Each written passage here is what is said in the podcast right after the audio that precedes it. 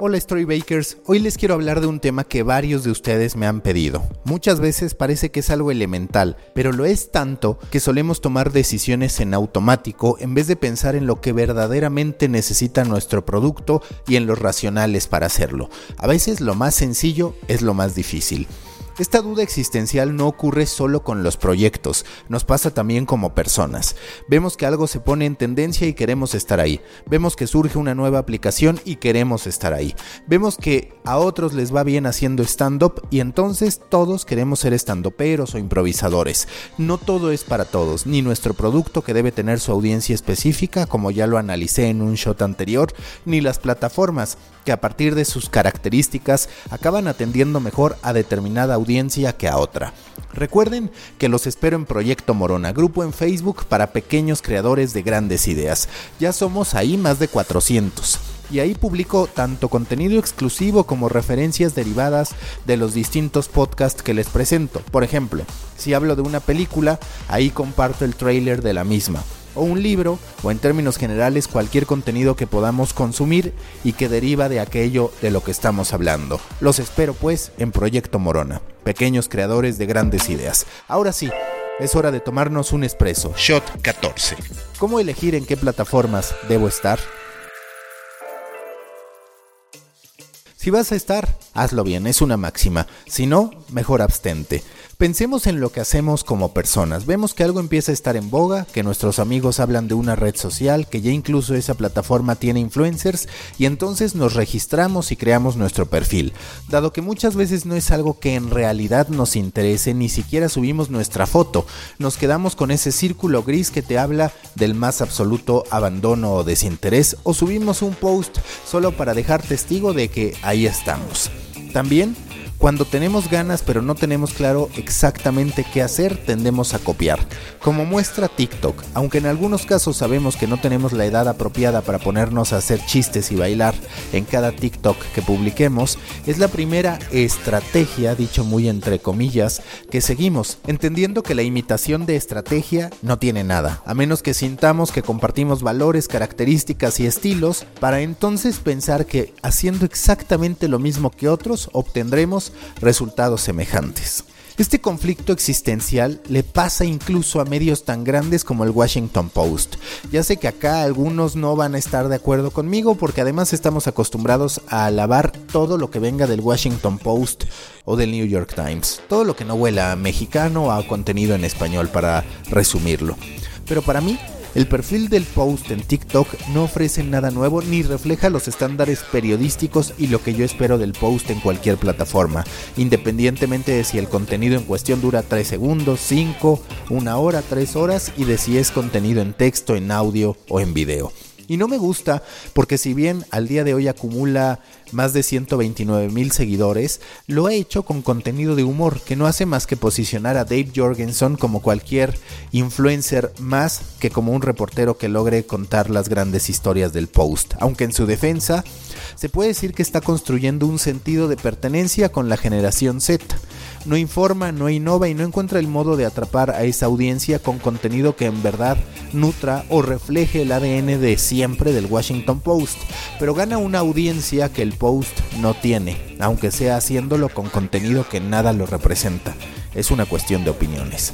Cuando hablamos de proyectos, medios o marcas, los conflictos pueden ser aún mayores, porque cuando nos estamos refiriendo a una persona, lo peor que puede pasar es que perdamos nuestro tiempo o que nos veamos falsos al momento de pretender ser lo que no somos.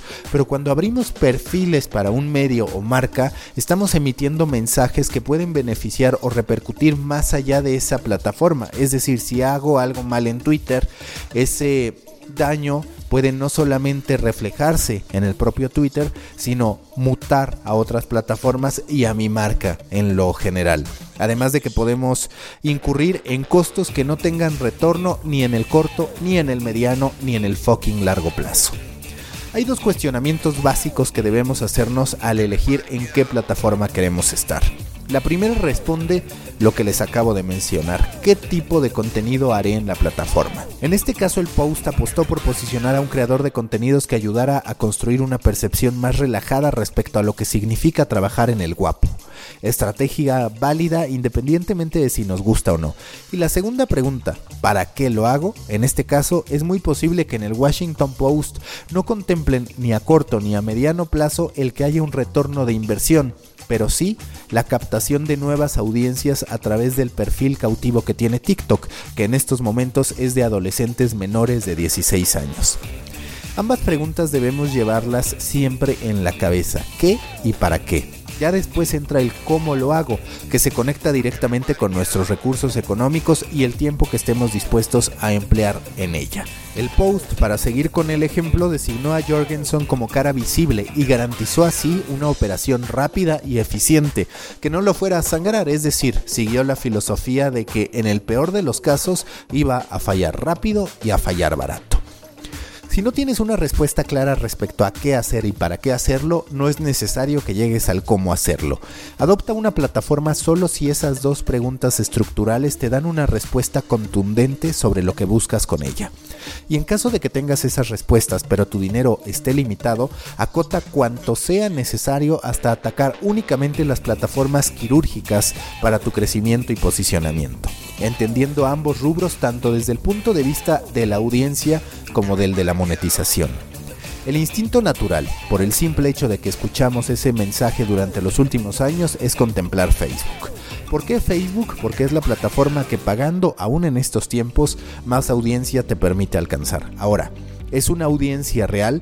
Real si es. Bustear un contenido o lanzar un anuncio para que un usuario le dé like a tu fanpage te garantiza que tendrás exposición cada vez más cara, por cierto, a los millones de usuarios que tiene Facebook, pero real no significa por fuerza que sea una audiencia valiosa. ¿Por qué? Porque aunque te den like y puedas pretender impactar con tu audiencia, lo que ya tampoco es tan sencillo porque prácticamente todos los rubros, todas las categorías están sobrepobladas en Facebook, eso no significa que a partir de ese momento aquellos que te dieron like podrán ver todos tus contenidos, pues dependerá del algoritmo y otra vez de cuánto estés dispuesto a seguir invirtiendo en la plataforma. Si lo tuyo es convertir potenciales lectores en suscriptores, Facebook no es el camino. Salvo contadas ocasiones, Facebook es una plataforma que sirve para generar métricas de vanidad. Y es cierto, también para que puedas monetizar a través de branded content, pero esa es una competencia difícil de liberar porque al costo de producción del contenido deberás sumarle la pauta publicitaria para alcanzar las métricas a las que te comprometiste con el cliente, a menos que tu producto sea tan pero tan poderoso como para no necesitar inversión. Y esos no son los únicos gastos. Cuando vendes branded content, independientemente de la plataforma en la que pretendas publicar ese contenido, incurrirás en gastos para generar las ideas a partir del brief que te plasmarlas en una presentación y en muchos casos hasta para crear ejecuciones que sirvan como ejemplo para ese anunciante o agencia que en algún momento podrían tomar tu idea para hacerla con alguien que les ofrezca un mejor costo. Facebook también ofrece monetización vía Instant Articles y Ad Breaks, pero en ambos casos necesitas de una audiencia instalada para que los resultados sean lo suficientemente significativos. Si lo tuyo es alcance, Facebook puede ser opción tanto en términos de monetización como de adquisición de usuarios. Si el tuyo es más un modelo de lealtad, de engagement, no vayas por ahí, no si vas empezando. Y eso sí, Toma siempre en cuenta que lo que tienes en Facebook es de Facebook, no es tuyo. Es como si rentaras una casa, solo que aquí es todavía peor, porque al menos en la casa que rentas sabes cuántas recámaras, cuántos baños y cuántos metros tienes, mientras que Facebook cambia según sus caprichos y los de su algoritmo lo determinen. Vamos a Twitter. Es una plataforma muy atractiva para el ego, dado que es la red social que más construye una conversación entre personas, es habitual que sea muy relevante para emitir mensajes dirigidos a personas específicas. Sirve también para ganar percepción. Estar en Twitter equivale a estar en la conversación, y eso puede ser relevante con tomadores de decisión y con un grupo de usuarios que te irán dando retroalimentación con más frecuencia que en Facebook, donde la mayoría de los usuarios actúan como una masa más que como individuos que puedan acercarse a ti. En términos de alcance, Twitter no es ni será una prioridad. El porcentaje de tráfico que genera incluso con cuentas de millones de usuarios puede llegar a representar menos del 1% y hablar de un 2% es ya un caso de éxito. Como influencer puedes monetizar ahí, como medio es más complicado y por lo general dichos acuerdos se establecen más como un paquete, como una bonificación que como un verdadero diferenciador.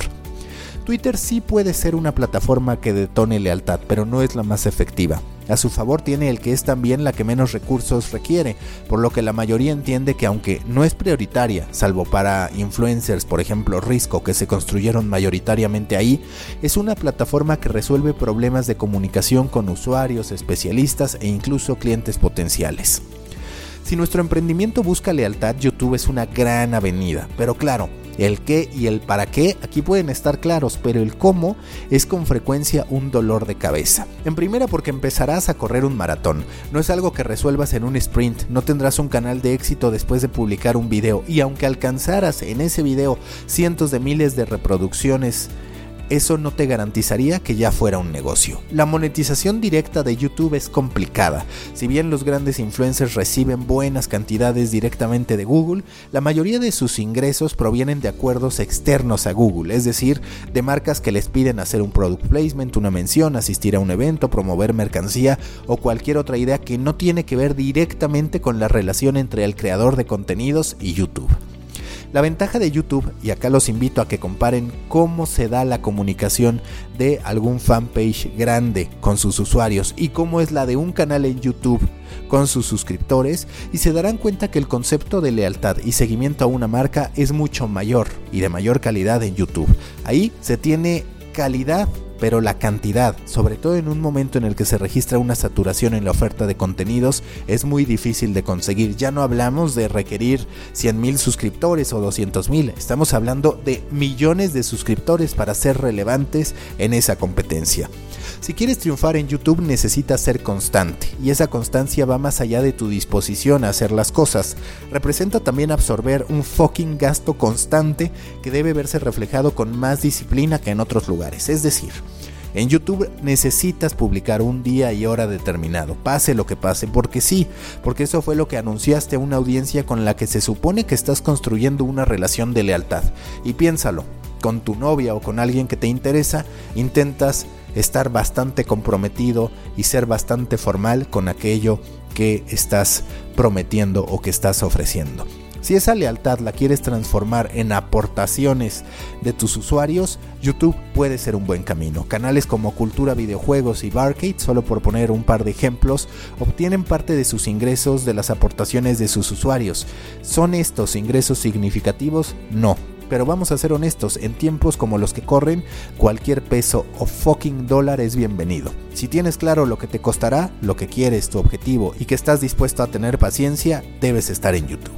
Respecto a Instagram tengo que decir que hay un gran problema, se está facebookificando. Cada vez es más complicado crecer en Instagram y la solución a esos obstáculos es la misma que en Facebook, invertir en el busteo de contenido tanto en tus posts regulares como en stories. Y otra vez lo mismo, aunque tengas la base de followers, no está garantizado que esos followers vean tu contenido a menos que seas muy bueno entendiendo el algoritmo o que le metas parte de tu presupuesto a Instagram, es decir, a Facebook.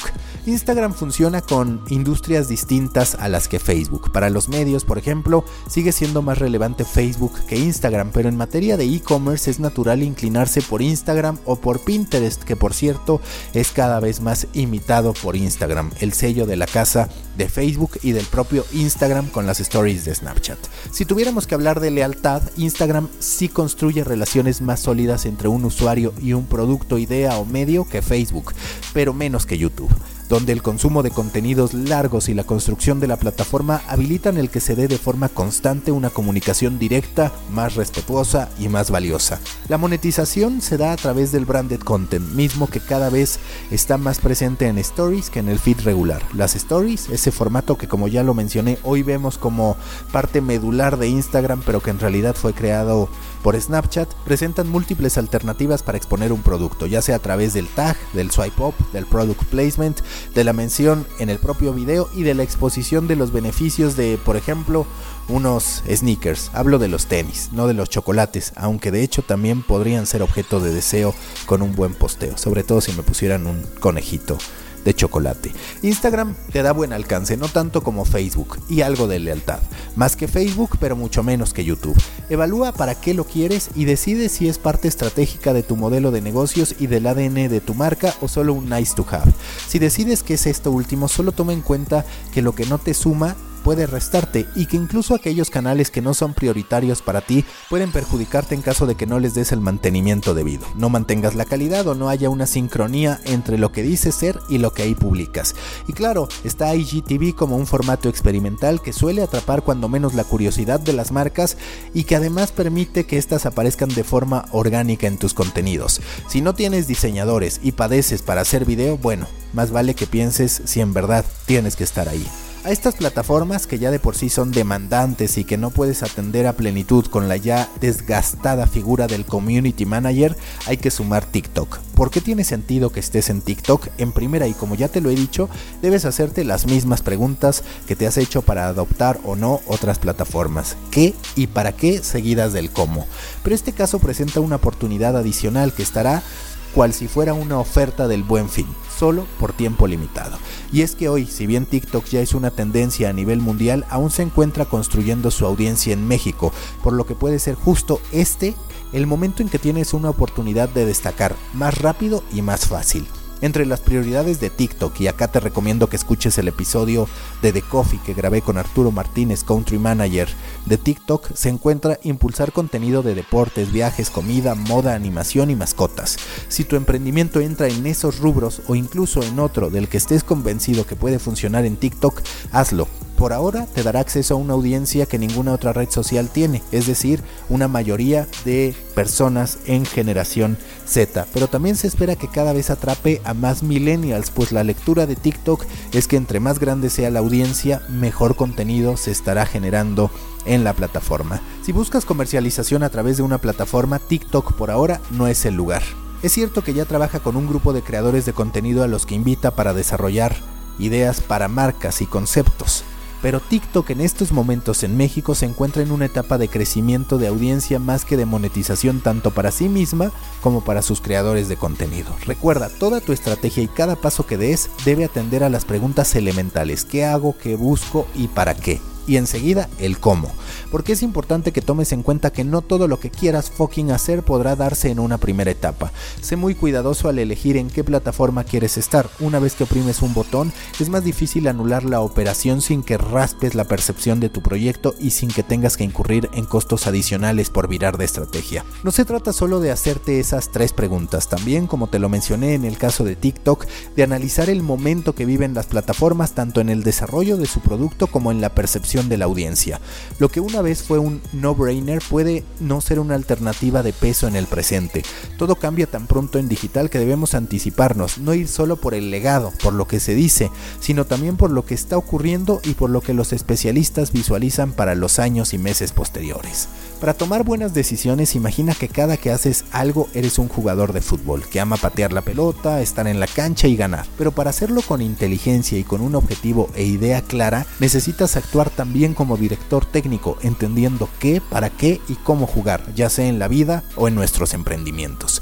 Storybakers, hasta aquí el shot 14 de The Coffee Espresso. Recuerden que pueden escribirme a maca.storybaker.co, así, sin M, maca.storybaker.co para cualquier sugerencia, comentario, interés porque realice una consultoría para sus proyectos o cualquier otra inquietud pudieran tener. Ya saben, escuchen los podcasts diarios de Storybaker con The Coffee y sus derivados. Suscríbanse al Muffin, el newsletter semanal que mando desde hace más de 86 semanas y sigan a Storybaker en sus redes sociales. Nos escuchamos en la próxima fucking gran historia que tengamos por contar.